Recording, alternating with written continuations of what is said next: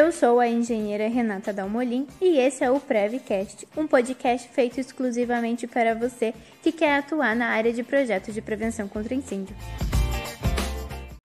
A dica de hoje é sobre visitar a obra antes de passar qualquer proposta de valor para o cliente ou solicitar vistoria no quartel.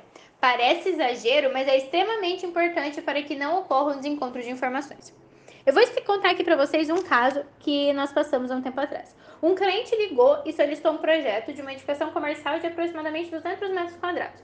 Como de costume, eu perguntei para ele se aquela edificação era única no terreno, e ele disse que não, mas que eu não precisava me preocupar com o restante da edificação, na hora da vistoria já tinha ficado tudo certo que ele precisaria fazer o memorial simplificado apenas na sala dele, não precisava ele se preocupar com o restante da edificação.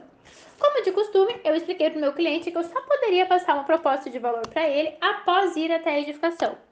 E aí ele aceitou e nós marcamos esse encontro. Eis que chegamos na edificação e demos de cara com um prédio. E a sala comercial dele era no térreo desse prédio.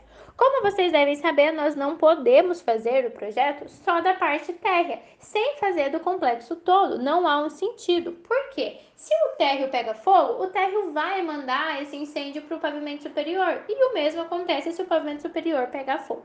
Então, nós tentamos explicar para o nosso cliente tudo o que havia acontecido, por que, que precisava ser inteiro e que talvez a vistoria teria acontecido né, de uma forma equivocada.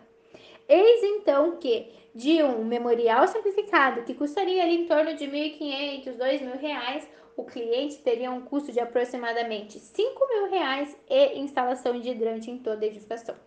Entendam o porquê é importante ir visitar a obra antes de passar uma proposta de valor?